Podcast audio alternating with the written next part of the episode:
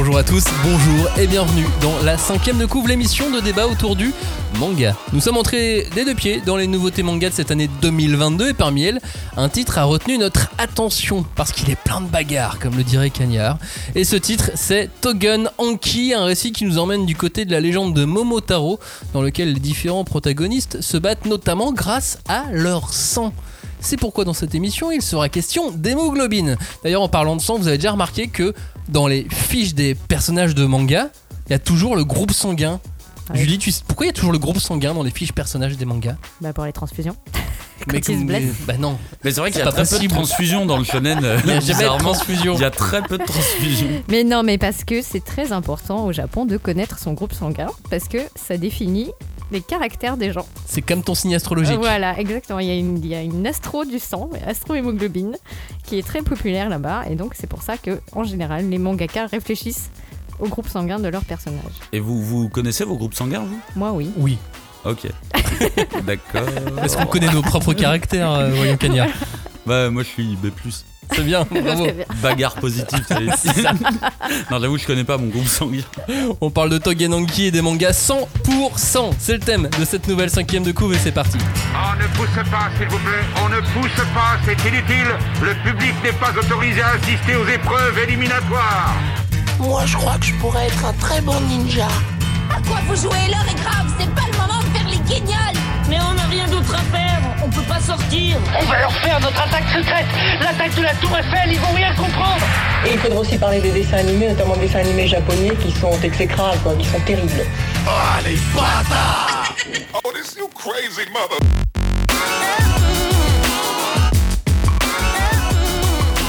Soyez tous les bienvenus dans la cinquième de couvre. Cette semaine, nous allons disséquer, dépecer, charcuter et aimer le manga Togen Anki et le sang dans le manga. Avec nous, on a Plaquette et Globule multicolores. Salut Julie, salut, Salut. Cagnard. Je vous laisse décider entre vous qui est Globule multicolore et qui est Plaquette? Moi, je veux bien être plaquette. Ok, ça marche. Donc tu es Globule multicolore, Julie. Merci. Hashtag 5DC pour nous retrouver sur l'ensemble des différents réseaux sociaux. Et si vous voulez nous soutenir, pensez à vous abonner au podcast sur votre plateforme d'écoute habituelle.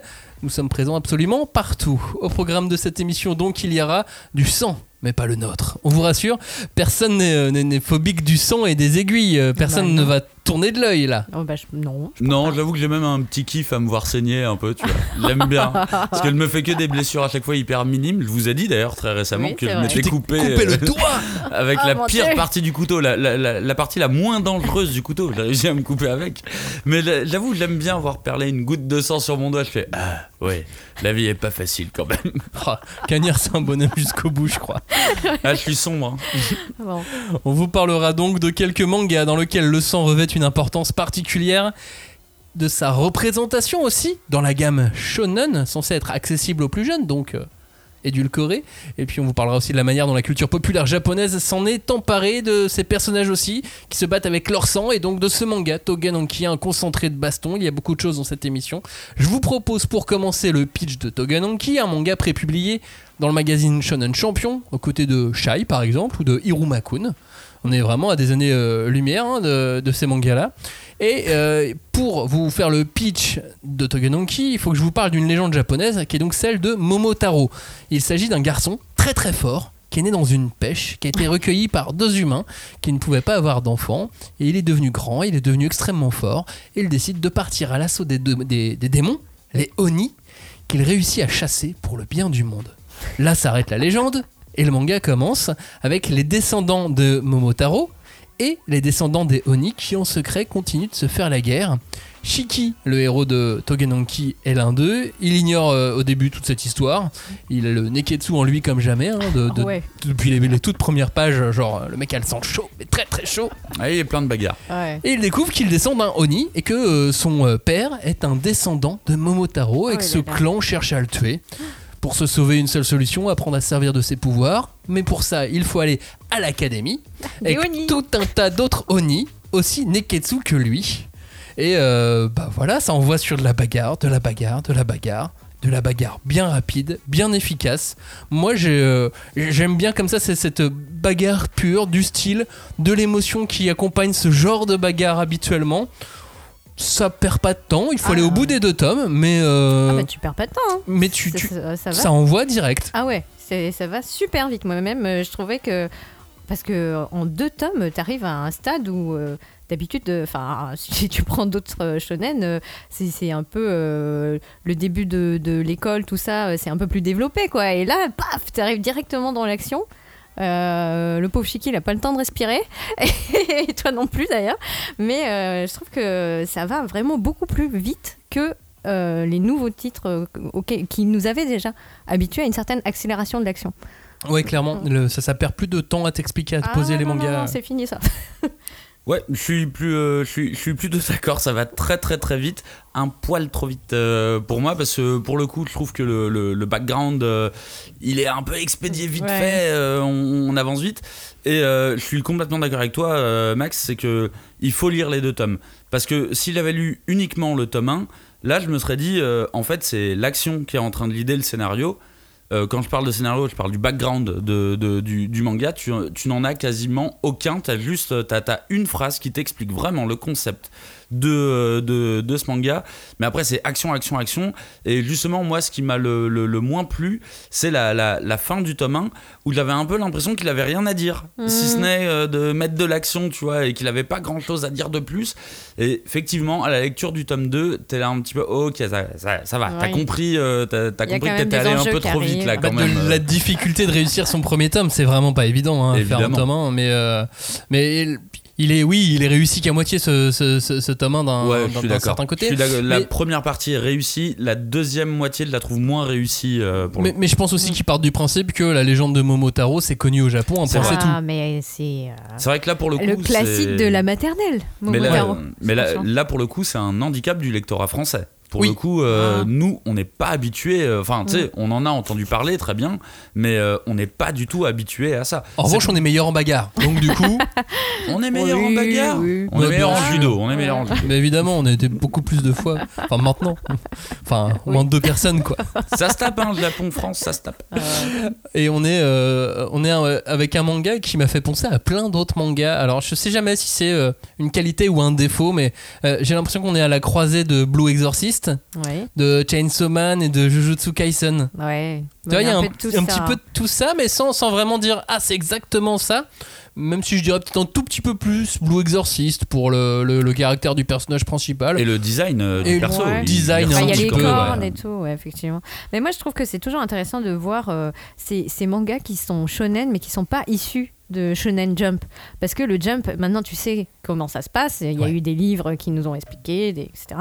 Et tu, tu vois clairement qu'il y a quand même d'autres façons de faire et d'autres façons d'amener ce genre de récit euh, à être, bah, comment dire, solide euh, malgré tout, quoi. Oui. Sans forcément euh, respecter la recette euh, ancestrale depuis... du euh, Jump. je, je- je suis d'accord parce que ce bouquin, ce manga aurait pu sortir dans le Jump, mais il aurait été différent. Je Pas pense. forcément mieux ou pas Non, forcément moins il bien, aurait été différent. Et mais il ça, aurait été fait. différent, ouais. Ouais, je pense que le tome 1 aurait été mieux s'il était, euh, s'il était Oh. sorti dans le C'est possible, ouais. Ouais, ouais, c'est possible. hein.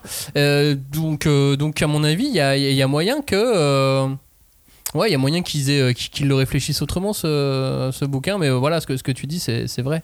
C'est qu'on est tellement habitué justement. Bah oui. Tu sais, je, je te dis Chainsaw, je te dis Jujutsu Kaisen. Blue Exorcist, c'était pas dans le Shonen Jump, mais c'était quand même un jump. Oui, voilà. Bon, donc, euh, voilà. En fait, c'est- c'est une autre écurie que la Shueisha, en gros. C'est ça. ouais. Cagnard. Pour le coup, j'ai- j'ai j'ai vu hein, toutes ces similitudes euh, avec les, les titres actuels et j'en ai trouvé une autre, mais qui m'a vraiment sauté à la gueule. C'est que au bout de- au bout d'un moment dans ma lecture, je me suis dit mais euh, l'auteur en fait, il doit être euh, fan de Naruto.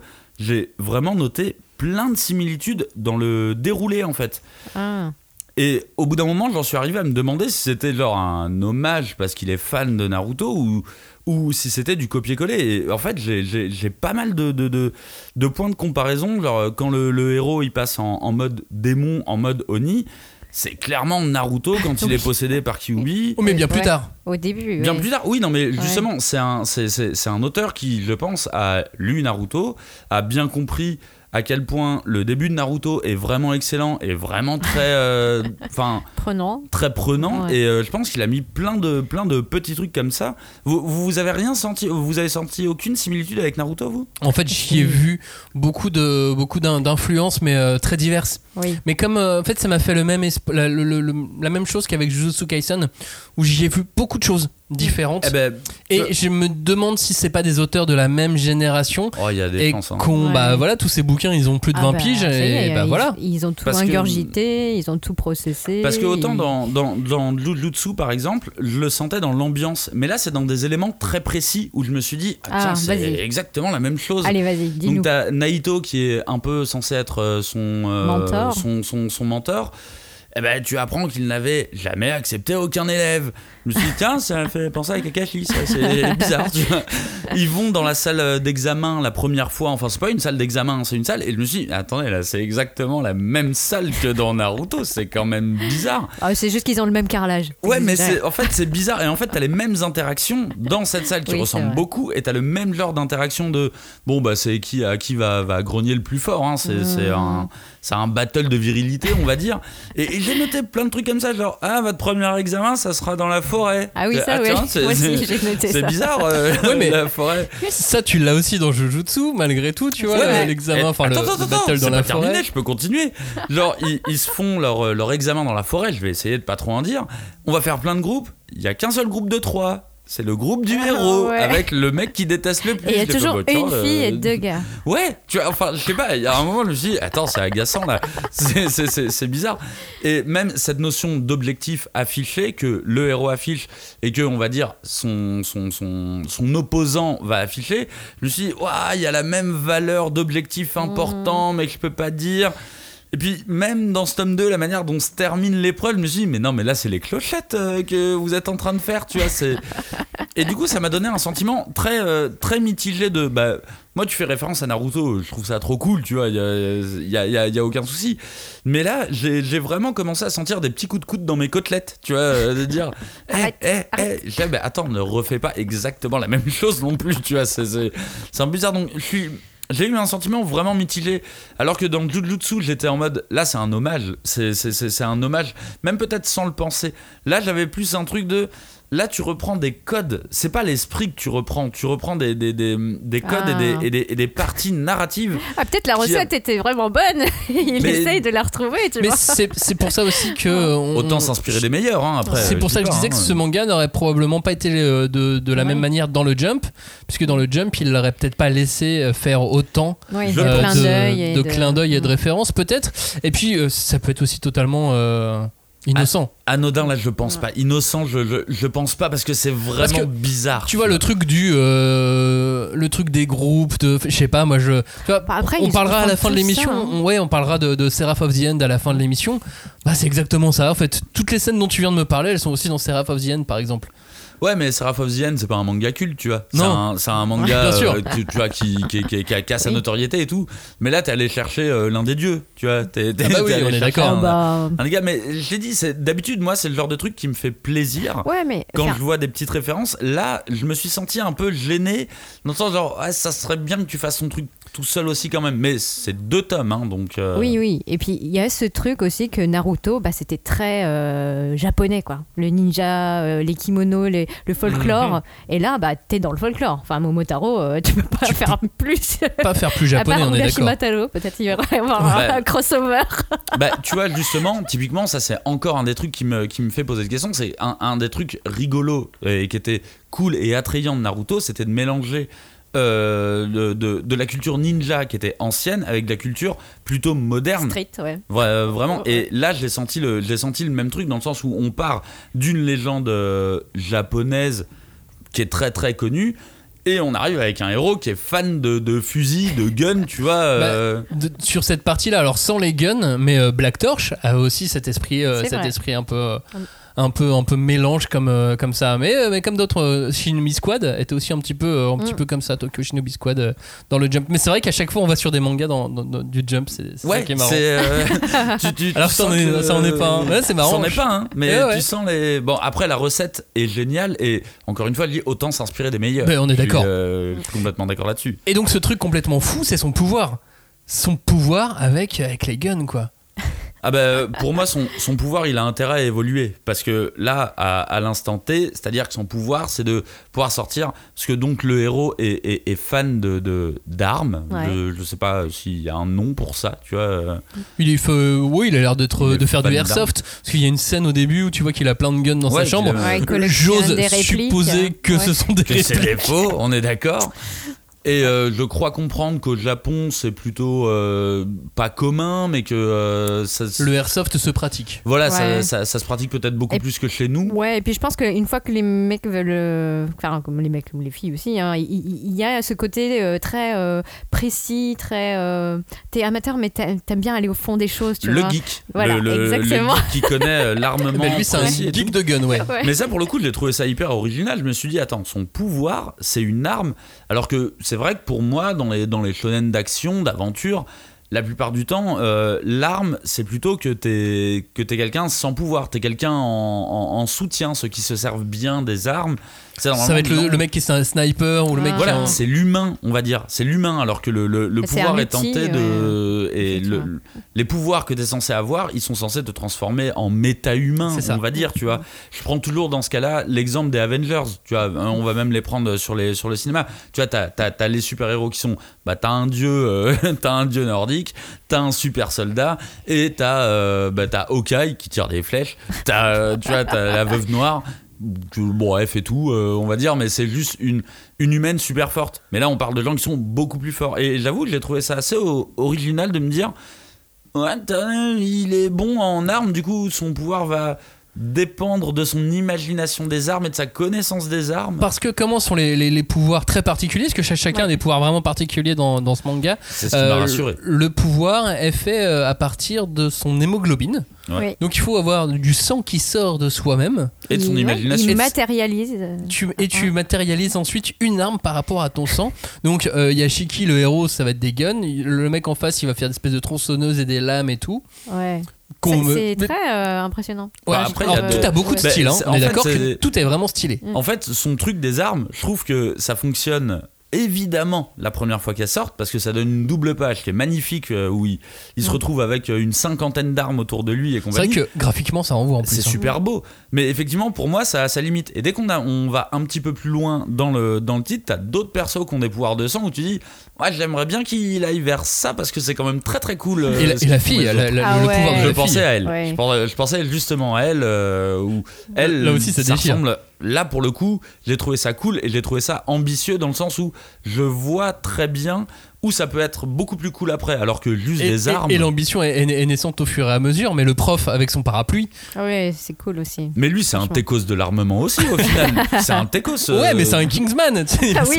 Mais, mais, j'ai- mais attendez, c'est complètement militarisé ce manga, c'est bizarre quand même. euh. Mais grave, c'est c'est Oui. très très militaire. De toute façon, même, même l'entraînement, je le trouve Ah. plus militaire que dans beaucoup d'autres mangas. euh. Ah. Et en plus d'être militarisé, ça saigne de partout parce que ils sont obligés de saigner pour faire leurs armes, mais en plus ils s'en mettent plein la tronche. Mais c'est cracra comme tout. Bah, alors, c'est là, que, c'est là que je trouve ça intéressant, c'est-à-dire que normalement, une effusion de sang est censée, euh, est censée provoquer chez le lecteur une, une certaine empathie en disant Ah, il se blesse et compagnie, mais là, ils sont obligés de se blesser. Pour, euh, Ouais, y a de la répulsion. leurs armes. Du coup, moi qui sorte du sang, ça me fait ni chaud ni froid. Par contre, euh, quand j'ai avancé dans le manga, je me suis dit, mais dis donc, euh, en plus d'être sanglant, c'est hyper cruel comme truc. Et on le voit avec l'arrivée des, euh, des, des- des premiers méchants, on va dire.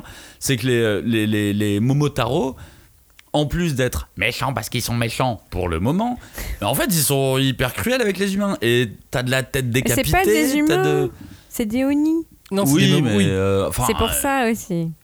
Ouais, c'est vrai. Ouais, non, alors oui, j'aimerais. Ouais, enfin, euh, il y a un moment, c'est tous des humains là. tu Oui, vois, oui, bien sûr. Ils se comportent comme des humains, des humains tarés, des humains euh, besoin, mais ils se comportent à peu près tous comme des humains. Mais et j'ai trouvé, j'ai trouvé que les les, les les, euh, les ennemis, pour le moment, ils étaient vraiment cruels et Oui. ils jouent. Ils jouent avec les corps humains, ils jouent avec les corps Moi- qui viennent moi, je- de Ils sont dépecer. très cyniques. Je pense que c'est à partir de ce moment-là où j'ai vraiment accroché à Togenanki. Ah ouais. non, mais c'est vrai, c'est quand j'ai vu ces antagonistes arriver, se servir de leur pouvoir de cette manière, cette cruauté, c'est euh, ça m'a retourné. J'ai fait, mais euh, Ok, Ouais. on va avoir ce niveau de baston. Enfin, j'espère que ça va être maintenu Mm. dans la suite de, de l'œuvre avec ce, avec ce niveau-là, parce qu'en plus, on a inversé les valeurs. Dans la légende japonaise, Momotaro, c'est le gentil.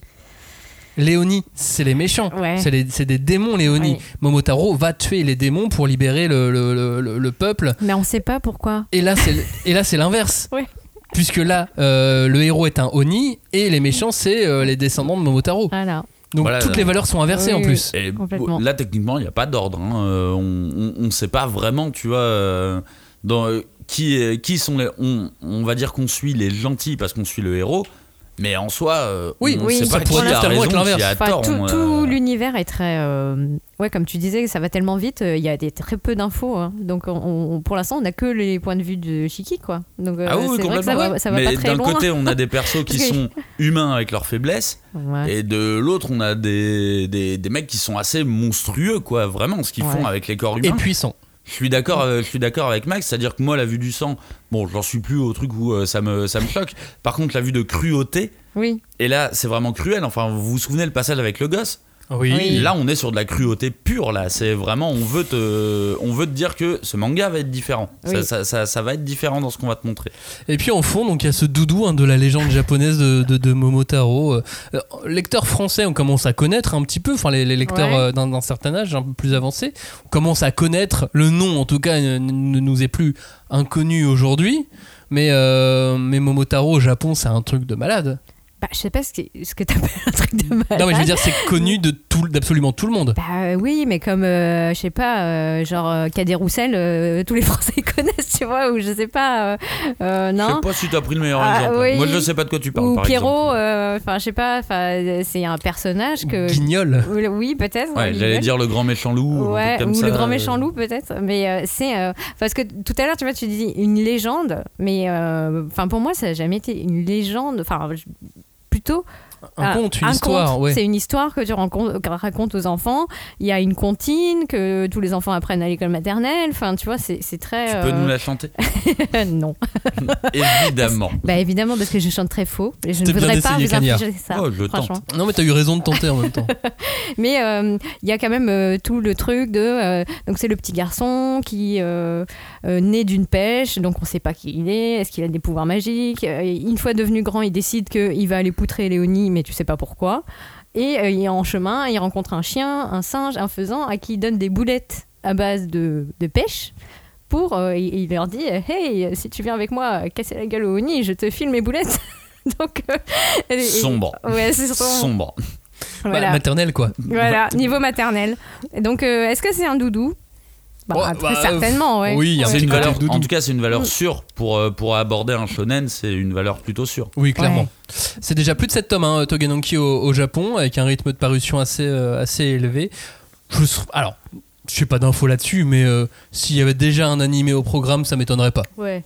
Oui, oui, et en même temps, tu sens que le, le- tu sens que le manga est visuellement très intéressant d'un point de vue anime, vu le nombre de doubles pages. Il y en a, c'était une page sur trois, c'est une double page, vraiment. euh. Puis avec des poses et du style, Ouais, tu vois. c'est Oui, vraiment. Ouais, tu- c'est limite fait pour. Mais après, les animés, tu vois, justement, on n'est pas dans le shonen mag, on n'est pas dans le Oui, jump.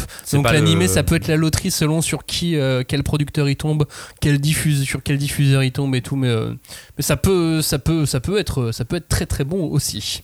Euh, on parle de Togenonki là et de personnages qui manipulent leur hémoglobine. Mhm. Mais ça, on en a dans d'autres, dans d'autres mangas, des personnages qui se battent avec leur sang ou qui ont besoin de saigner pour se battre. Mhm. C'est pas nouveau finalement. Euh, de toute façon, dans l'un des mangas à la mode en ce moment qui s'appelle Chainsaw Man, Haha. on a euh, l'un des personnages euh, préférés des, des gens, je crois. Ouais. Power, Power qui est une, une démone, une homini démon, Oui. qui se bat du côté des Devil Hunters. Son sang lui permet de faire une arme. Il permet aussi à ses cornes de pousser. Elle fait des épées, une lance, un marteau. Et c'est un des personnages les... qui a le plus de style hein, dans, dans ce manga. Hum. Je sais pas si c'est en rapport avec le sang, mais c'est aussi un des personnages les plus populaires de, de la série. Mais moi, je trouve que c'est la queen, tu vois. Enfin, genre, je l'adore. elle est tellement barrée. Et elle est tellement. Enfin, elle est, elle, elle est super, euh, vraiment, euh, Power, parce que elle est. Elle est complètement euh, starbe, elle a des réactions de démon, quoi, tu vois. Enfin, euh, il y a plein de trucs qu'elle fait pas parce qu'elle considère que c'est pas euh, à elle de C'est pas faire ça. logique. euh, Euh, Ouais, et voilà, elle est pas un humain, elle va pas s'abaisser à faire des trucs d'humain. mais à côté de ça, elle est super. des fois, il lui arrive d'être super mignonne, d'être toute. Enfin, peut-être pas inoffensive parce que tu sais jamais, mais il y a une espèce de côté un peu voilà Et animal sauver, sauvage. ouais, et de sauver une situation avec une voiture, tu vois. Voilà aussi. et puis, euh, et moi je trouve que c'est c'est aussi un des rares personnages, on va dire modernes, parce que bah, le sang, euh, c'est quand même un thème qui est très très récurrent dans le manga et que tu peux retourner loin dans le passé pour trouver des références. Mais c'est fait très naturellement avec ce personnage de Oui. Power. Et elle le présente surtout sur un, un- quelque chose de positif, sur Mhm. un jour positif. Pour elle, c'est quelque chose de chaud, de rassurant, de douillet. Enfin, et je trouve que c'est c'est euh, c'est sympa aussi qu'elle euh, qu'elle incarne ça, quoi. Et elle est habillée en blanc. Oui. Ah, il faut que, Je sais pas si vous avez remarqué, non, mais c'est rigolo, tu vois, d'avoir. faut que le sang soit visible. Ce, Oui. ce choix de- d'habiller ton personnage en blanc alors qu'il se sert de son sang pour, euh, pour se battre. Et alors, petite anecdote euh, rigolote, si on- je, je sais plus ce que je tapais sur, sur Google pour euh, Power. Mais alors, la troisième, récurrent, la troisième occurrence, la troisième proposition, c'était Power taille. Les gens se demandent quelle taille elle mesure. C'est- Ok. Voilà, Ouais. mais sachez Très que c'est comme ça. Je sais pas si c'est la même chose pour Eren en tout cas, mais Eren c'est un autre personnage euh, dans le manga qui a besoin de son sang pour euh, se battre. C'est Eren. Eren c'est le héros du manga L'attaque des titans et pour lui le sang a une double valeur parce que d'un côté il y a l'hérédité. Il a, besoin de, de- il a eu besoin de son sang pour hériter de, de ses pouvoirs et en même temps il a besoin de se blesser à sang pour pouvoir se transformer. Bah, C'est pour ça que lui, dans son cas, c'est un petit peu différent. C'est-à-dire que son sang est son pouvoir, mais en, soi, il ne maîtrise pas son sang. Il ne maîtrise pas son sang. Il a besoin de son sang pour se transformer en titan. Donc c'est c'est un petit peu plus complexe et comme tu dis, tu as cette double lecture de son sang d'un point de vue héréditaire, Ouais. c'est- c'est c'est- c'est ce qu'on lui a confié, et en même temps, son sang lui permet de se transformer, euh, de se transformer en titan. Mais effectivement, tu as toute la symbolique, euh, cette double symbolique qui est hyper intéressante dans l'attaque des, tit- dans l'attaque des titans, qui est le côté hérédité et le côté, et le côté pouvoir complètement démentiel. Quoi. Mais j'aime bien le fait de, de devoir se blesser à 100, tu vois, à chaque fois. Tu, sais, tu Ouais. vois mettre la main à la bouche pour se mordre. Et la puis- douleur. Enfin, dans, dans l'attaque Oui. des titans, et des fois, c'est ils vont vraiment se blesser, blesser. Bah, bien euh, sûr. ouais, Ils passent leur temps à se Ouais. blesser, C'est blesser. vrai. Après, ils peuvent, euh, ils ont des pouvoirs. Ils Oui, c'est pas vrai. vraiment de blessés. régénération. Tout à fait. Euh, si je change de manga, que je vais sur, euh, sur My Hero Academia, on a deux, deux personnages qui se servent de, de leur sang, ou deux sangs en tout cas. Il y a, parce que la première, c'est Imiko Toga. C'est l'un des principaux antagonistes de My Hero Academia, et elle, son pouvoir, c'est de se transformer en la personne dont elle ingère le sang. Bah, Du coup, elle est obligée de se balader avec des petites fioles de sang sur elle, de gens à qui elle va voler un petit peu de sang. C'est stylé. Bah, ouais, je sais pas. Ah bah, elle a une petite trousse. Moi, je trouve que c'est le, c'est le, c'est le, le, perso qui a une utilisation du sang la plus, la plus intelligente dans le sens où, moi, quand ce perso il est arrivé, je l'ai trouvé détestable tout de suite parce que c'était un perso classique, lambda de euh, fille complètement folle, tu vois, complètement charbée, qui est amoureuse du héros. euh, et euh, en même temps, quand j'ai vu l'utilisation de son pouvoir, c'est limite celle que j'ai trouvée la plus intelligente et la plus logique. C'est-à-dire qu'elle a besoin du sang pour pouvoir s'approprier complètement la personnalité et le, et le physique de, de quelqu'un. Et euh, j'avoue que c'est un perso sur lequel j'ai vraiment beaucoup changé d'avis. Je l'ai pris euh, comme euh, une, une espèce de, de, de bimbo taré, tu vois, mais qui était pas spécialement intéressante. Au final, je suis là à me dire Ah ouais, mais en fait, avec son pouvoir, elle peut faire énormément de choses. Et puis la façon dont l'auteur a travaillé son personnage. euh, Et de toute façon, c'est le truc de My Hero Academia, c'est que tu peux avoir un pouvoir, tu vois, son pouvoir, il est hyper handicapant, c'est-à-dire qu'elle ait besoin du sang de la personne, c'est quand même un peu compliqué, mais elle en fait quelque chose de très bien. Et ça, c'est un des trucs de My Hero Academia, c'est l'utilisation des pouvoirs. Même si ton pouvoir est pas fou, tu peux en faire quelque chose de complètement malade. Et puis elle a inventé du coup la petite trousse à fiole de sang, qui est très pratique Voilà. pour, pour la vie quotidienne. Oh, les vampires l'avaient Moi, je bah fait non. avant. Moi je ferais bien un parallèle, un parallèle bad girl entre, alors elle c'est une antagoniste, mais entre elle et Power. Ouais. Power est soit du côté des, euh, des personnages principaux, mais c'est une vraie bad girl, et Miko Toga elle est du côté antagoniste, mais c'est une vraie bad girl, et je sais pas, j'aurais envie de les mettre au même niveau, tu vois. Hmm. Dans My Hero Academia, il y a un autre personnage qui utilise son sang. Bon, alors pour l'instant, on l'a pas encore énormément vu. C'est euh, Vlad King. Euh, c'est l'autre prof principal, celui de la classe B. Ouais, de Celui de l'autre classe, ouais, le, le héros sanguinaire. Alors, euh, c'est marrant du coup qu'il soit du côté euh, pédagogique et donc du côté du bien, parce que lui, c'est, il, il manipule son sang hors de son corps. Et il peut même l'utiliser pour bloquer quelqu'un. et voilà, c'est un super pouvoir, mais pour l'instant, il, il fait un peu office de figurant. Bah, en vrai, c'est un super pouvoir assez basique, tu vois. Enfin, tu me dirais qu'il contrôle l'eau. Je te dirais, oui, c'est la. Oui, mais là, chose. c'est le- c'est l'eau de son corps, quoi. L'eau colorée. Oui, non, mais voilà. c'est- oui, bah, on a de l'eau dans notre corps, tu vois. C'est euh, assez basique euh, pour moi et surtout, il n'a pas vraiment été très mis en avant, quoi. Non, très, très peu. Euh, même pouvoir que Vlad euh, King, mais euh, c'est euh, Ganta, le personnage principal de Deadman Wonderland. Lui, il fait la même chose, mais il s'en sert différemment. En- en- bon, d'une part, c'est le héros de l'histoire, donc on voit que Oui. lui. Euh, et lui, il tire avec son sang. Il fait le Ganta Gun. Et comme Eren, il doit se mordre le doigt à sang à chaque fois pour servir son pouvoir. Ouch. Ouais, mais c'est toujours, c'est toujours douloureux. Moi, chaque fois que je les vois se mordre à sang, je Ouais, me suis mais- jamais mordu à sang, moi. Non, non plus. Non, moi non plus. On m'a mordu au sang, mais Ah. non, mais je rigole. Ah, ah non, je rigole peut-être pas. Mais euh, je pense que justement Ganta, c'est, euh, j'ai l'impression que c'est euh, le personnage dont l'auteur de, de Togenanki, c'est le, c'est le, c'est, c'est le plus inspiré.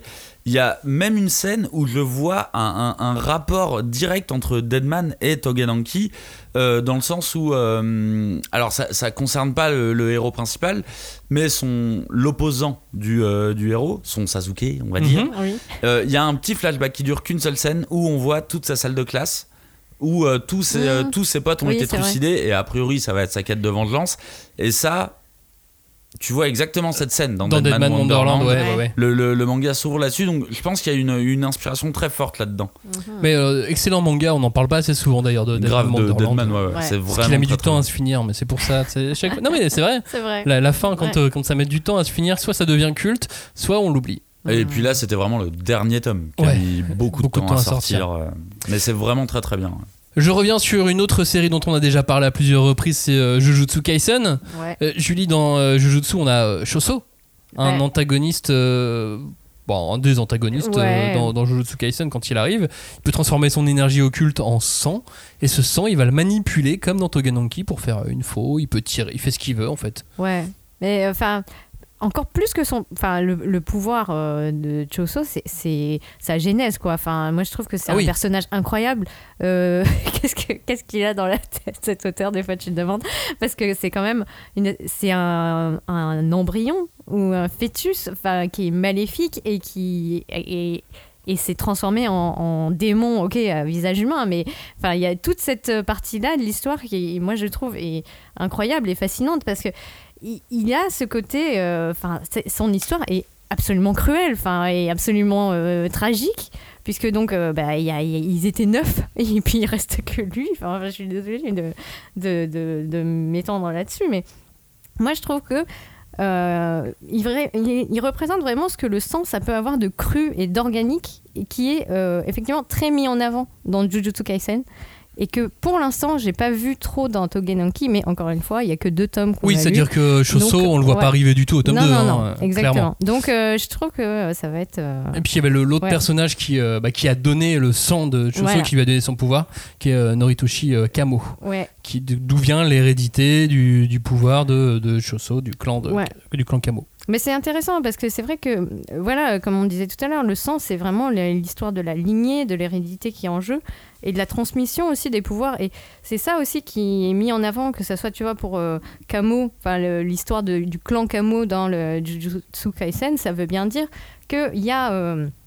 un peu chasse gardée autour Une de ce qui est qui dans est la famille, tu vois. ouais, il, faut, il faut faire attention à ce que tu transmets. Et c'est pareil dans l'attaque des titans. Euh, le, le pouvoir royal, le sang royal, il faut qu'il soit préservé, il faut qu'il soit transmis.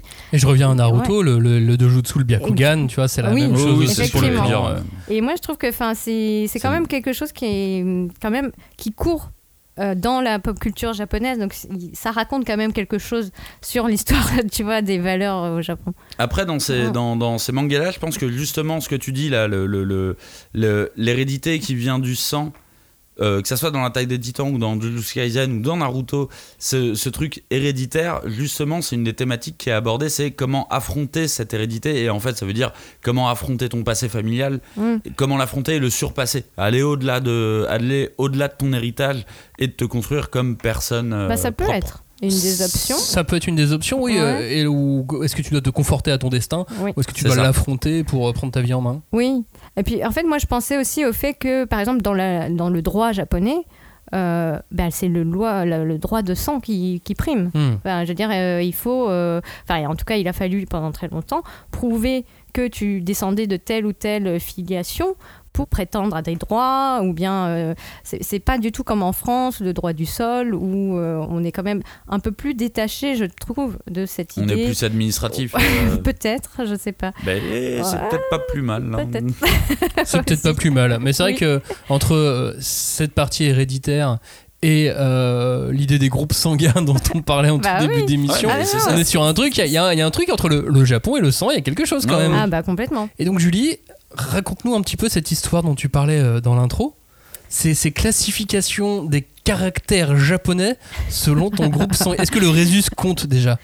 Euh, bah écoute, moi j'ai, j'ai- non, j'ai pris euh, une, euh, une explication et il parlait pas du Rhésus. D'accord, donc c'est vraiment A, ouais, B, B, AB et O. Exactement. Donc, le a- Rhésus, ça, ça- ça peut avoir une incidence, mais pas tout de suite forcément. Bah, je sais pas, mais non, moi j'ai, j'ai trouvé Ascendant. donc cette cette euh, cette euh, histoire parce que enfin c'est vrai que c'est un peu fou quand tu y penses. C'est euh, donc enfin c'est beaucoup plus ancien que ce que moi je pensais puisque euh, c'est ça existe déjà depuis les années 30 puisqu'en 10, euh, 1700, euh, 1900 pardon 27 il y a eu un, livre d'un, médecin euh, qui reprenait des, théories occidentales qui donc a été traduit et qui a été très populaire au Japon. Et donc qui expliquait qu'il y avait donc grand, quatre grands groupes sanguins et euh, que donc ils pouvaient donc avoir une influence sur les caractères des gens et qu'on pouvait donc déterminer quatre grands traits de caractère euh, en fonction de, euh, du, sang que euh, les personnes avaient quoi. Très bien, alors voilà, allez prendre votre carte de groupe sanguin maintenant et on va vérifier si vous êtes, euh, si c'est bon, si ce Ouais. que ce monsieur japonais a raison Bon. et si toute la croyance japonaise est bonne. Bah après, dans les années 60, enfin comment dire, dans les années donc 30, bah, vous connaissez le, le contexte historique, hein, c'était pas euh, incroyable.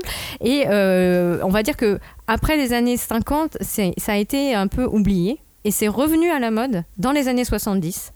Euh, peut-être aussi avec l'essor de la pop culture, je pense. Et euh, donc il y a eu cette, euh, cette idée que voilà, donc les A ils sont plus gentils et Donc, les organisés. A, c'est les gentils et organisés. Voilà. Donc je suis pas A. bah écoute, moi il paraît que je suis A et je me retrouve pas du tout dedans. Les B, c'est quoi C'est passion et rébellion. Passion et rébellion pour les B. Ouais, Je crois que Cagnard est B. B comme bagarre, on le savait. Ouais, on va dire ça. Et donc t'as A, B, et bah du coup ils sont un peu en contradiction quoi. Ils, Ah ouais. ils sont un peu les deux, et il y a un petit grain de folie chez les AB parce que euh, voilà ils sentent qu'ils rentrent pas tout à fait dans les cases. Et donc les O seraient optimistes et auraient euh, beaucoup de charisme et donc seraient en- souvent à des postes de leader et de leadership. Vous savez qui est haut ici autour de cette table voilà. Euh, en tout cas, pour l'optimisme, euh, je, je confirme. Et en fait, ce qui est marrant, c'est que bah, euh, il y a quand même beaucoup plus de gens qui sont A euh, ou B que O, par exemple, bizarrement. Je ne. Bizarre. Tiens, tiens. Ouais, ouais. Mais euh, en tout cas, c'est vrai qu'au Japon, ça a une très très forte incidence parce que de façon journalière, comme les horoscopes chez nous, ils ont aussi hein, les horoscopes euh, que nous on connaît. Ils ont les horoscopes chinois et ils ont les horoscopes du sanguin. Donc, euh, en fonction des jours, on peut te dire Oh, aujourd'hui, vous allez euh, avoir une très forte chance au jeu. Tu vois, enfin, genre, les trucs complètement. euh, voilà. Et euh, et, euh, bah, il y a des gens qui suivent ça, quoi. Ce qui est marrant, c'est que ça me fait pas du tout penser à Poudlard, quoi. C'est vraiment pas du tout genre t'es de cette école, tu es brave et valeureux. Ouais. Mais en tout cas, c'est une croyance qui est pas du tout, comment, enfin, qui est assez forte, qui est assez, qui imprègne quand même le quotidien, tu vois, le- les, les gens Bah oui, dans tu leurs décisions au jour le jour, bah des fois ils consultent leur horoscope, comme beaucoup de gens le font, euh, même chez nous.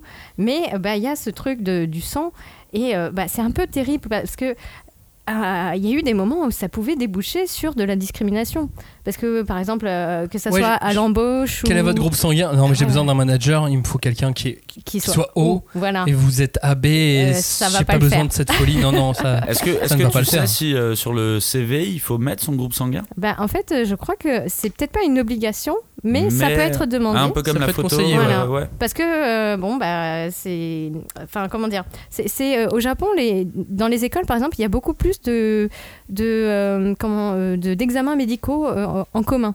C'est-à-dire qu'à à des moments réguliers de ta scolarité, tu vas être mesuré, tu vas être pesé, et on va prendre ton sang ou bien tes selles pour faire des analyses euh, qui vont euh, bénéficier à la communauté pour savoir qui est en bonne santé, qui ne l'est pas, etc. Ah, la loose. Oui, non, c'est affreux. Mais, euh, mais euh, c'était un peu terrible parce que donc, dans- à la fin des années 90, ils ont été obligés quand même de commencer à réfléchir à ce qu'ils ont appelé le blood harassment. Donc, euh, parce qu'il y avait du, Du harcèlement à cause sur de- les groupes du groupe sanguins. Ah, c'est incroyable. Ouais. C'est comme les 2010, euh, là récemment, cette année en France, euh, c'est où tu as eu ce truc sur les, les réseaux sociaux et dans les jeux vidéo où, euh, voilà. où vous, êtes, vous êtes des noobs, on, on va vous, on va vous harceler et tout. Non, mais c'est, le harcèlement, il peut arriver sur n'importe quoi. Voilà. Alors là, c'était le, et- c'était le, le groupe sanguin. Ceci dit, à la base, c'est quand même un scientifique autrichien qui avait fait une première classification Ouais. qui a servi cette, à cet expert japonais en 1927. Euh, cette première classification qui a ensuite servi au programme d'un parti qui s'appelle la National Socialist Ah, en Allemagne. Je, Ah oui. Si vous voyez bien de, de- de quoi je parle. Ah, ah. Et, euh, et aujourd'hui, ceci dit, il y a quand même des gens qui sont très diplômés, Mm. des, des scientifiques euh, qui font des recherches et des bouquins sur le, sur le lien caractère groupe sanguin, même en France. hein. Après, euh, Je veux dire, ça, ça dépasse, ça ne- ce n'est pas que, que Oui. japonais ce- cette idée-là. En tout Et cas. je pense que, euh, comment dire, ça peut, ça peut aller dans les deux sens. Quoi. Il y a autant de, de, de recherches pour montrer que ça n'a pas d'incidence que. Bien sûr, l'inverse, dans les deux euh, sens, tu on vois, est d'accord. enfin, Mais voilà, faut- non, mais c'est vrai que c'est quand même toujours un petit truc euh, à chaque fois quand on voit dans les mangas le groupe sanguin, dans chaque fiche personnage, Ouais. c'est toujours un truc puis- tu te dis ah mais pourquoi? Et puis même dans la conversation, des fois, on peut, on peut Ouais. te dire ah mais euh, ah je suis toi, je suis sûre, t'es t'es ah toi, enfin tu vois. Bah, et- comme en France où on peut te dire mais toi t'es un gémeau Voilà. mais ça se voit t'es gémeau tu vois. Tiens, ça n'a aucun sens C'est parce que j'ai un frère gémeaux ou... Les mangas, est-ce que euh, ils s'abstiennent de représenter le sang? Parce que le manga, on va non même plus largement, je vais réduire ma question. Le manga shonen Ouais. s'abstient-il de représenter le sang? Puisque en France on fait ah non les enfants on va pas leur montrer du sang dans le dessin animé. Mhm. Les dessins animés euh, japonais viennent pour la plupart des mangas. Est-ce qu'on montre du sang dans les mangas? Bah moi j'ai l'impression que quand même euh, le gore est quand même beaucoup plus présent depuis quelques années. On avait même fait une émission là-dessus et que euh, ouais il y a de plus en plus de porosité entre euh, le seinen et le shonen quoi. Donc Même, même sans ça, moi j'ai l'impression que le, le, le shonen ado s'est jamais abstenu de représenter le, le sang au Kutonoken. On, oui. tu vois, ça commence à remonter maintenant, Oui. mais dans le manga, hein, je parle même pas du dessin animé, ça c'est encore autre chose, mais dans le manga, on représentait le sang. Moi je lisais des BD à l'époque. Dans Astérix, il n'y avait pas de sang, tu vois. Ouais, Dans c'est Boule et vrai. Bill, il n'y avait pas de sang. Ouais, et puis mais en dans plus, c'était pas Dragon en Ball, ouais, mais dans Dragon Ball ou dans Hokuto no Ken, alors c'était fait euh, différemment, mais mais il saignait quoi. Dragon Ball il saigne du nez beaucoup. Ouais, il saigne du nez, c'est autre chose, on en reparlera tout euh. à l'heure. Mais même, tu vois, il avait du son au coin de la bouche quand ils se battent et tout. Ah oui. Ça se bagarre quoi. Alors oui, c'est en noir et blanc, mais dans l'animation, euh, tu, tu le voyais aussi quoi. Ouais. Et même si, alors parfois, ceci dit, c'était pas toujours du sang rouge. euh, Ouais, et pour des versions internationales, ils changeaient même la couleur du sang. À une époque, dans les années 90, ils faisaient ça aussi. Et Quelle Euh, couleur il était? Bleu ou vert. ça, se faisait des fois. C'est Ça. tellement étrange. bah tu sais euh, les pubs pour les euh, pour Ah les oui. serviettes hygiéniques et compagnie tu vois ça, ça, me paraît vrai. pas si dingue que ça hein. Oui, effectivement. Mais c'est vrai qu'en termes de représentation, tu sens que le, enfin, tu sens que le sang, oui, euh, ça a une forte valeur, valeur symbolique. Euh, et puis, finalement, ouais, euh, on le voit pas tant que ça au quotidien. Donc, euh, peut-être qu'on a besoin de symboliquement le replacer dans des œuvres parce que on a perdu l'habitude de voir du sang. Oui, c'est vrai qu'on saigne. Enfin, c'est rare de saigner en vrai. Ouais, bah, ça dépend le couteau ouais. ça dépend du couteau.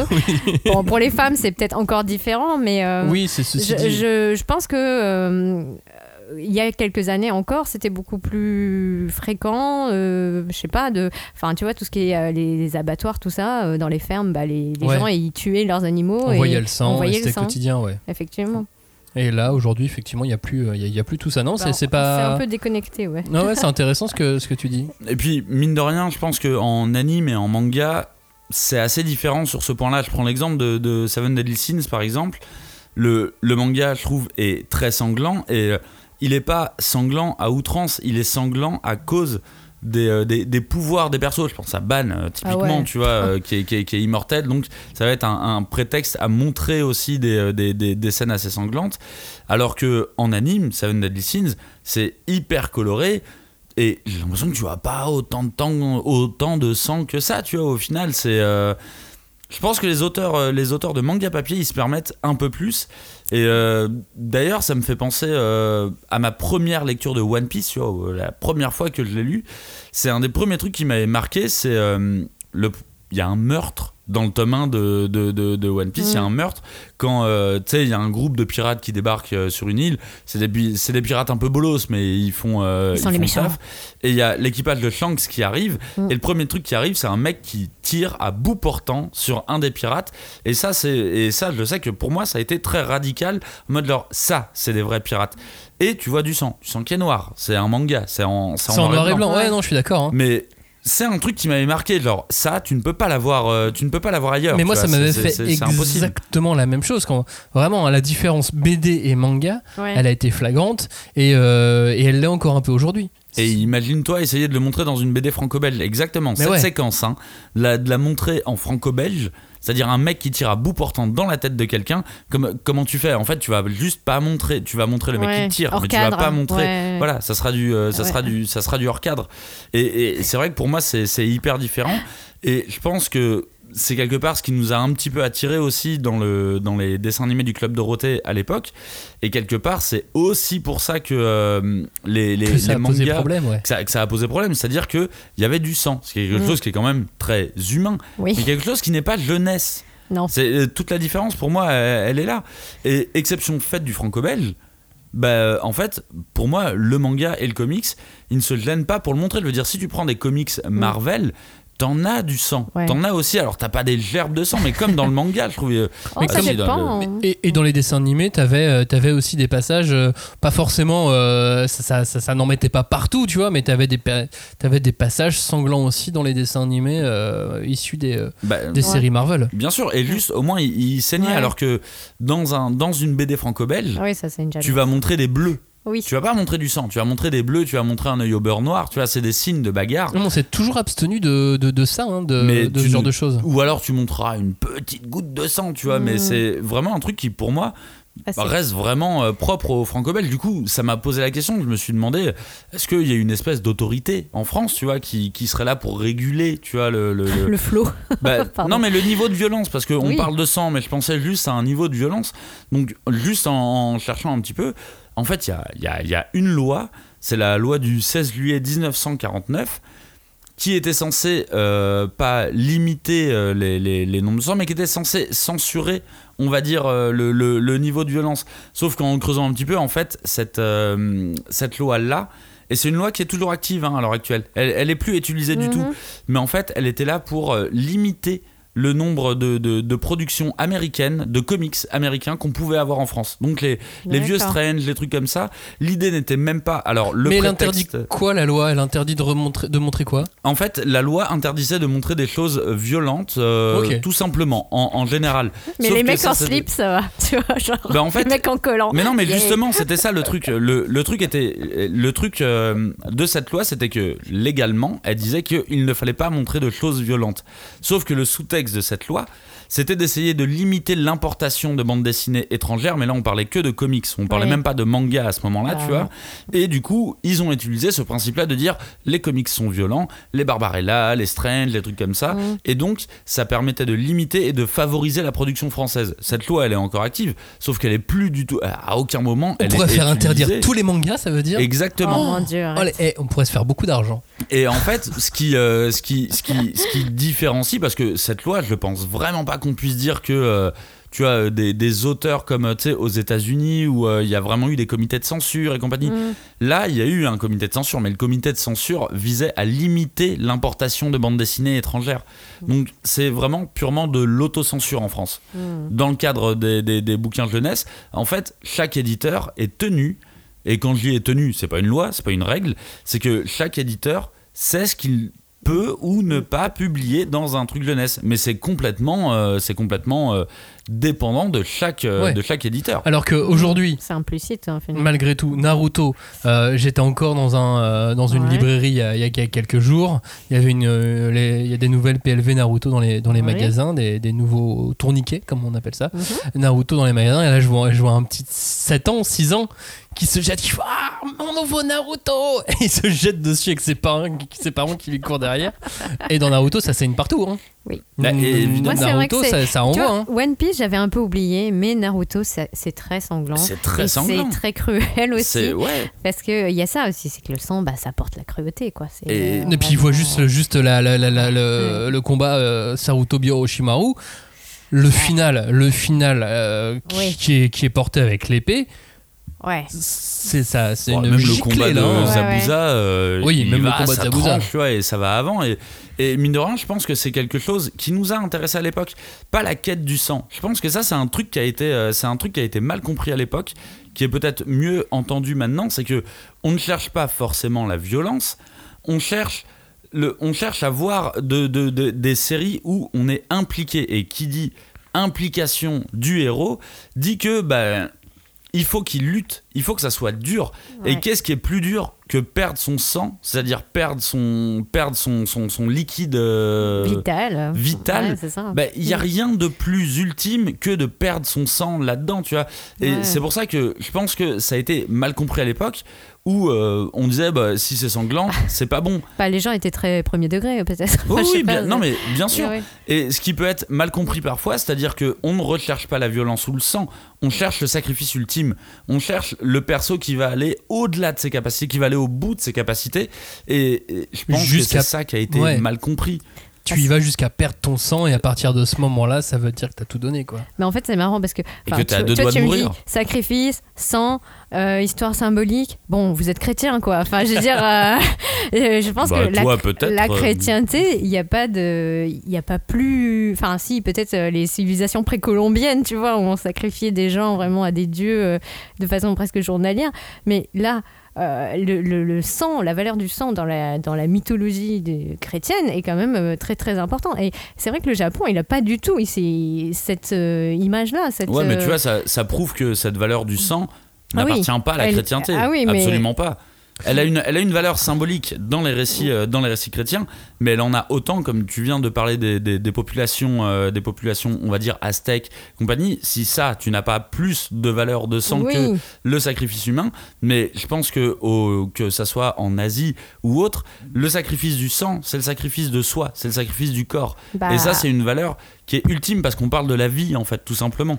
bah, en fait, je sais pas, moi ça me fait penser à deux choses un peu euh, très euh, paradoxales. C'est parce que au, au Japon, il y a le sang, on va dire, euh, noble, la valeur, comme tu dis, du sacrifice qui est porté par la caste des guerriers, le bushido, le fait de, voilà, de vraiment euh, complètement euh, s'abandonner euh, à un seigneur ou à un, un code d'honneur très précis, voire même très, très, très, très rigide. Et lui livrer donc sa vie, Voilà, son sang. Exactement. Mais à côté de ça, le sang en lui-même est une souillure. C'est-à-dire qu'il y a au Japon, euh, en tout cas il y avait, et maintenant il y a encore euh, des répercussions de cette pensée-là, que le sang est quelque chose qui souille et qu'il y a des personnes qui ne doivent pas être mélangées au reste de la société parce que elles ont des professions qui les mettent en contact direct avec cette matière-là. Que ce soit des tanneurs, des bouchers, enfin, c'était réservé à une certaine caste de personnes et qui était très clairement mise au banc. Donc c'est euh, cette ambivalence-là qui est intéressante aussi. Mais c'est intéressant de voir, c'est- bah, d'opposer en fait notre vision Ouais. nous du sang.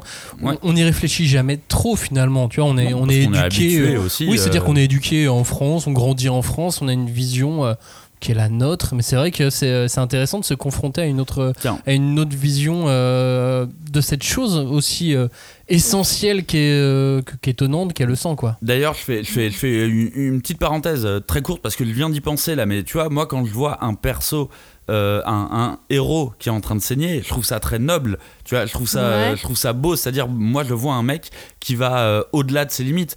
Par contre, quand je vois euh, son opposant, le méchant, saigner, j'ai toujours de la peine. J'ai de la peine parce que j'ai l'impression que le mec est en train de se vider et de se vider en mode genre ah j'ai full perdu. C'est assez marrant de voir deux persos complètement antagonistes, euh, antagonistes si, euh, saigner et je les vois pas de la même manière, je les perçois pas de la même manière. J'ai de la peine pour un pour un méchant qui saigne.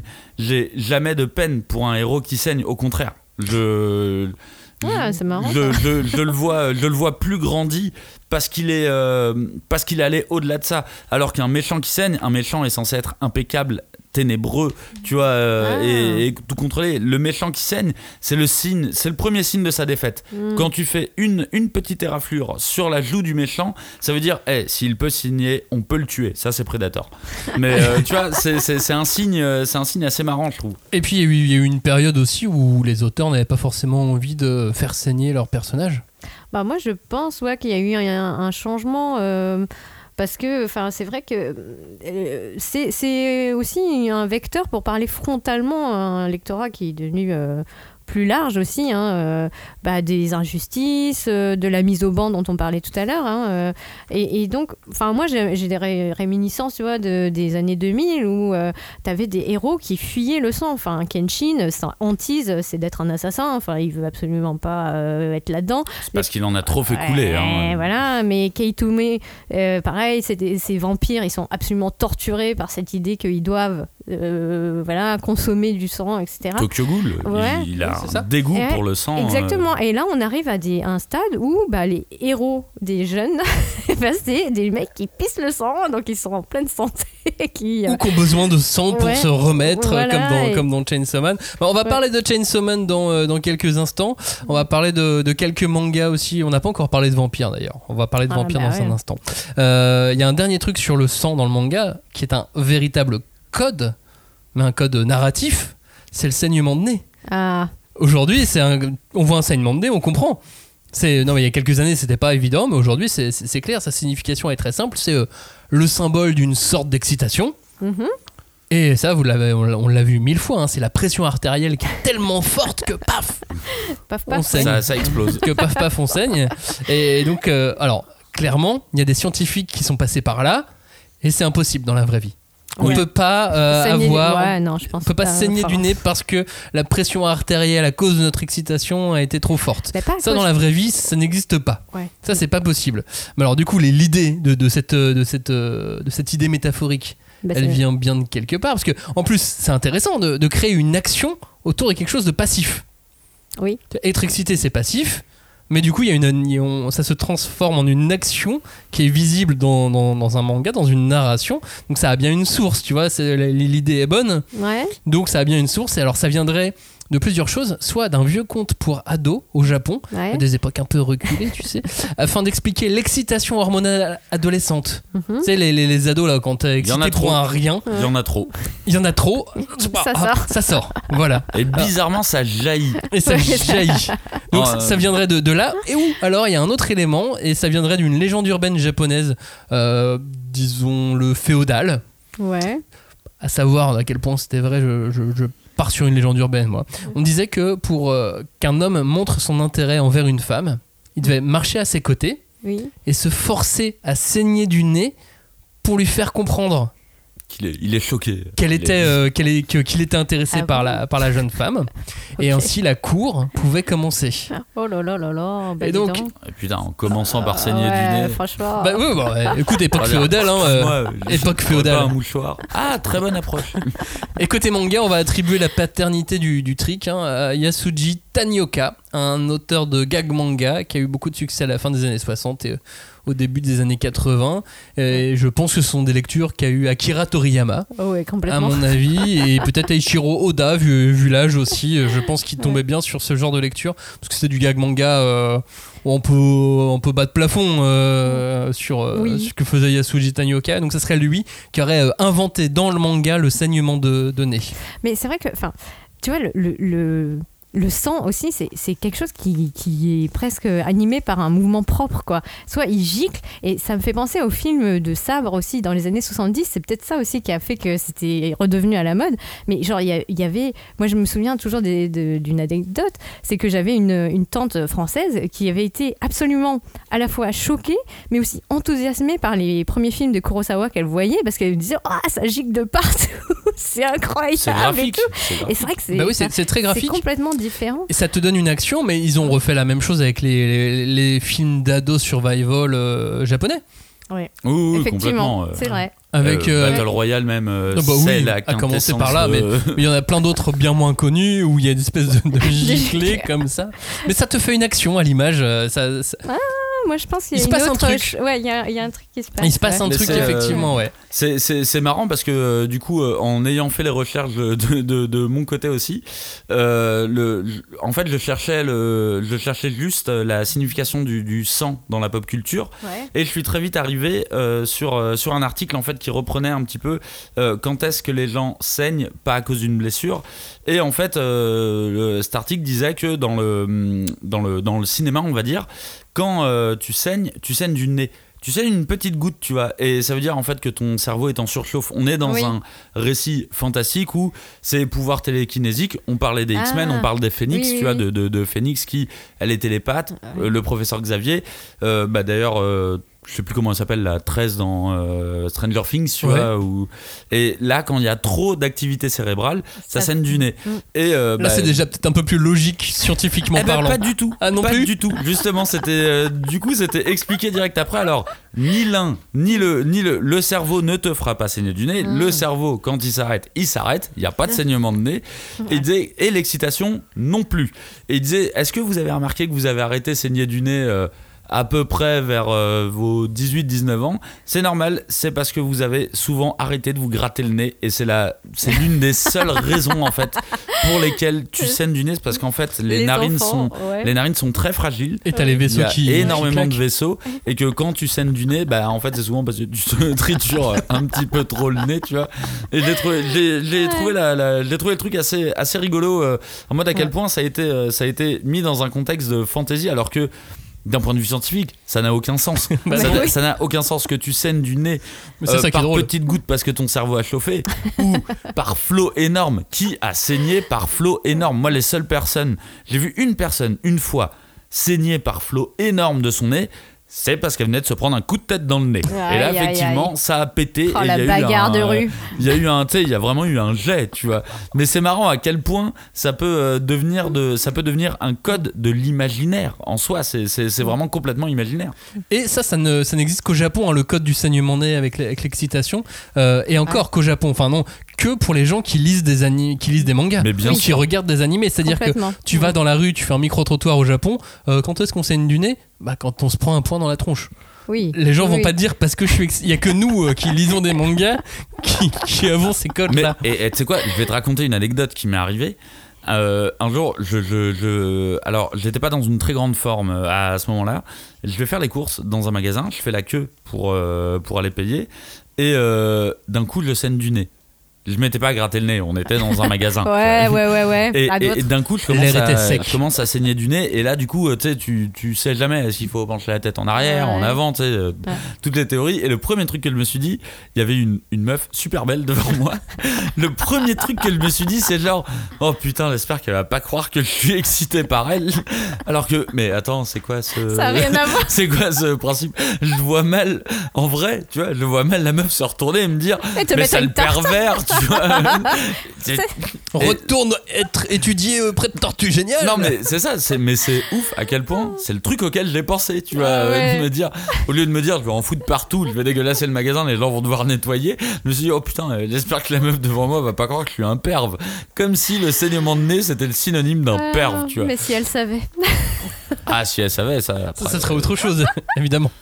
Parlons un peu vampire, parce que euh, Bah on peut pas parler de manga, de sang, sans parler de vampire, parce que euh, il y a énormément d'histoires de vampires dans le manga. Oui. C'est pas forcément notre cam, Non. Non. en général. C'est rigolo. C'est rarement notre cam d'ailleurs. très bonnes. Oui, on n'a pas forcément aussi. de- Mais du coup, moi, alors, de mon côté, j'ai sélectionné Seraph of the End, qui est un titre, euh, un titre Jump Square, toujours en cours, euh, plus de plus d'une vingtaine de tomes euh, déjà. L'histoire de Seraph of the End, euh, c'est quoi? C'est l'humanité qui a été décimée par un virus. Mm. Toute l'humanité, alors plus ou moins toute l'humanité, sauf les enfants de moins de 9 ans, et pas partout non plus, c'est un peu plus compliqué que ça, mais je fais vite. Et pas les vampires, évidemment. Ah, ah. Un vampire qui en profite pour reprendre le dessus sur l'humanité. Eh, Et ils élèvent alors des humains pour se nourrir de leur sang. Ah, voilà. bah, Promise Neverland. Ouais. Évidemment. Il les bouffe. Mais il les bouffe euh, crus quand même. Et donc on va suivre le destin de deux orphelins nourriture. Deux orphelins de nourriture. Bah c'est ça, hein, c'est des orphelins nourriture. Leurs Ouais. parents sont morts, tués Ouais. par le Ouais. virus, ils sont élevés par des vampires. Et donc il y en a un qui va devenir vampire, l'autre qui va devenir tueur de vampires. Oh, trahison. Côté humain versus euh, vampire du manga, on va, on Ouais. va rendre le récit un petit peu moins mièvre hein, Mm. que, que beaucoup de, de titres de, de, de ce genre.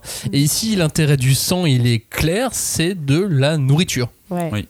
Oui, c'est voilà, le, le Oui. sang est vu comme de la nourriture pour euh, l'une, ouais, pour l'un Ouais. des camps, contrairement à l'autre qui doit justement préserver et s'aligner parce qu'il y a un virus qui décime certains, euh, certains membres de la population et pas tous les autres en plus.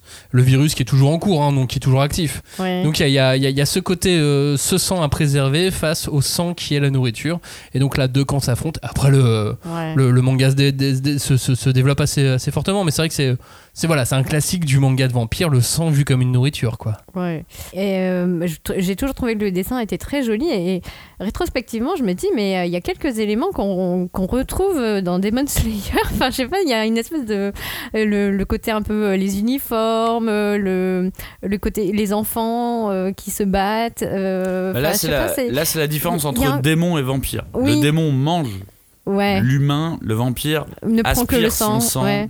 Mais il y a aussi l'ambiance un peu Jap- Enfin, tu vois, Japon Ouais. rétro, euh, qui était un peu à, à la pointe, tu vois, qui était un peu À avant l'heure. Ouais, et, et je clairement. c'était, c'était marrant de le refaire, enfin, le revoir ressurgir, tu vois. Parce que les, les- les humains qui, euh, les humains dans Seraph of the End, disons, euh, enfin ceux qui font partie de l'armée de lutte contre les vampires, ils ont clairement un costume comme ça. Très impérialiste. ouais, totalement. C'est, mais, mais c'est marrant. Puis après, il y a des soit- histoires de démons parce qu'en fait, chacun, chaque, chaque humain pour pouvoir se battre, parce qu'il n'a pas les- les- la puissance d'un Ah vampire, bah hein, on a toujours ce- cette, cette Eh oui. opposition-là. Euh, il est obligé de, de pactiser avec un démon pour se servir d'une arme particulière et ainsi de suite. Donc ça donne Ouais. des choses assez, euh, assez intéressantes sur le- la partie euh, vampire qu'on va retrouver encore dans euh, Happiness de Oh là là. Oshimi. Alors Ouais. Oshimi et le sang, c'est aussi quelque chose. hein. Waouh. C'est pas. euh, Ouais, il a dû lui arriver des trucs. je sais pas Voire, te je vous conseille de taper sans manga. Ouais, il y a déjà sur pas mal Google, de choses. Vous tombez sur les liens du sang. Ah oui, bah, Oui, alors les liens du sang, ça c'est logique, mais, euh, ouais. mais sur, euh, sur Happiness aussi, cette Ouais. fois la transformation en buveur de sang est à mettre en parallèle avec euh, les, les- les changements qu'on subit à Ah l'adolescence, bah oui, hein, avec la, puberté. Complètement. Exactement. Mm. Mais bon, c'est intéressant là d'utiliser le, le- le sang de cette manière. Ouais. Parce que contrairement à tous les autres mangas dont on a parlé, là le sang il est vraiment symbole de malaise. Ah Ouais. oui, complètement. Enfin bon, euh, je sais Que pas, tu je le suis perdes, je suis tu le- Oshimi, c'est symbole de malaise. C'est vrai euh, qu'Oshimi est symbole de malaise ouais. aussi. ouais. Moi, il Mais me ça- met pas trop mal à l'aise, malheureusement. Ah ouais. Je sens qu'il fait tout pour me mettre mal à l'aise, mais ça, ça, ça, ça ne marche pas. Moi, je trouve que c'est une vision très japonaise, tu vois, de, bah, de, de ce qu'on disait tout à l'heure, de la symbolique du sang, tout ça, et dans, dans la conception de la famille. Parce qu'il y a vraiment ce truc euh, de rejet, de répulsion, mais c'est quelque chose qui est en toi et que tu, dont tu peux pas, tu peux pas te, te séparer, quoi. Enfin, et Bah, qui, qu'on en plus, retrouve est après dans les liens du sang Ah avec ouais, cette bah oui. mère euh, Oui, totalement voilà, complètement. toxique qui te Euh, met ouais. encore, encore Ouais. plus mal à l'aise. qui voilà et c'est c'est- voilà c'est une espèce de force euh, auquel tu peux pas t- être- voilà échapper et euh, qui est complètement euh, en plus ce qui peut programmer donc certaines choses hein, genre ton embauche ou des choses comme ça. Ouais, non, mais- mais euh, c'est vrai qu'il il a ce, ce côté très répulsion quoi pour pour le, le- le sang et tout ce qui, qui découle de ça. Et puis bah, dans Happiness c'est encore plus enfin c'est encore plus flagrant. Enfin je veux dire c'est des, des ados vampires enfin il y a tout ce truc malaise du ah mon corps change qu'est-ce que je dois en faire? Enfin c'est vraiment euh, Et surtout le, le- ouais. tout, tout le passage au début où il est intrigué par l'odeur du sang oui Ouais, plus, va vivre au quotidien, c'est- très étrange. euh. Bah, en, en même temps, ouais, c'est vrai. Enfin, il m'a toujours mis mal à l'aise, moi, chimie. Mais on le retrouve, enfin, tu vois, ce, ce malaise-là, euh, tu vois, on évoquait Tokyo Ghoul et tout. Enfin, c'est vrai que c'est quand même un truc qui, le- qui, qui arrive souvent dans le manga. Mais lui, il a réussi à le tirer vraiment, enfin, à tirer son fil le plus loin possible. Je sais pas comment dire. Le plus humainement, Ouais. personnellement, humainement. euh, Ouais. Il a un truc très réaliste dans, dans cette approche Bah du oui. sang et de la condition de vampire, et, on va et dire. on va un petit peu aller un peu plus en avant dans l'intrigue, mais le fait qu'il il fasse un parallèle entre cette recherche de euh, la jeunesse, de tout ce que peut être euh, lié, voilà, à, la jeunesse, à l'immortalité, cette idée un peu, ce fantasme et du vampire, tu vois, et une secte.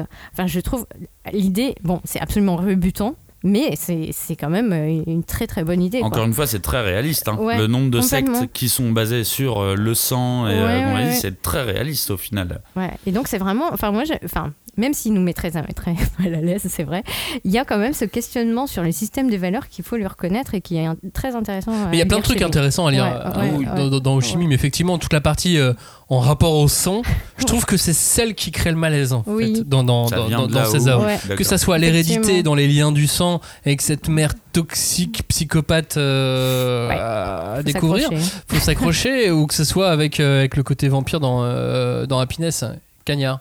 Euh, bah alors, moi je, je voulais parler de la figure du vampire dans le sens où euh, je pense que dans le, dans le manga, malheureusement, offre une des, des, des visions les plus mauvaises du vampire, personnellement, hein, je trouve. Oui. Parce que le vampire est une figure mythologique et artistique qui existe depuis le plus longtemps. Et donc elle a été prise à toutes les sauces. Et le vampire a été fait, mais vraiment dans toutes les sauces, comme la créature sauvage, comme la créature romantique. Et elle est censée représenter tout ça parce qu'elle est censée représenter l'humain. Et malheureusement, je trouve que le manga est arrivé un petit peu tard sur la figure euh, du vampire et que du coup, ce qu'elle a à raconter sur cette figure du vampire, je trouve que ça a déjà été raconté. C'est pour ça que Ouais. moi, je j'ai jamais trouvé ça. Je, je n'ai pas un récit de vampire marquant. Bah, vampire le- de Tezuka, dans le pour le coup, euh, Ouais.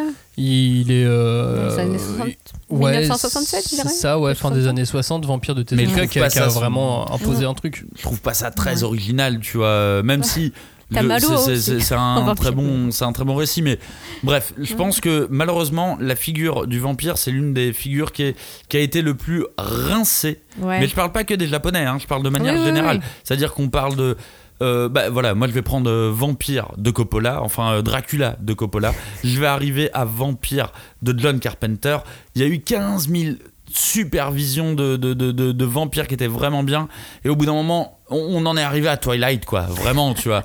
Et du coup. C'est pas ça, en fait, il voulait Bon, placer non, non, non, je voulais pas spécialement parler de Twilight parce que c'est un principe hein, dans, dans, dans Twilight, c'est un expédient, c'est pas un, c'est pas un plot, tu vois. Mais euh, je trouve qu'au bout d'un moment, c'est une, c'est une figure mythologique qui a été malheureusement trop utilisée et ça va être très dur de la renouveler. La, la- la preuve, Tokyo Ghoul ne parle pas de vampire, parle de ghoul, vraiment. Et je trouve que c'est très difficile de, de, de, de réussir là maintenant à moderniser le mythe du vampire.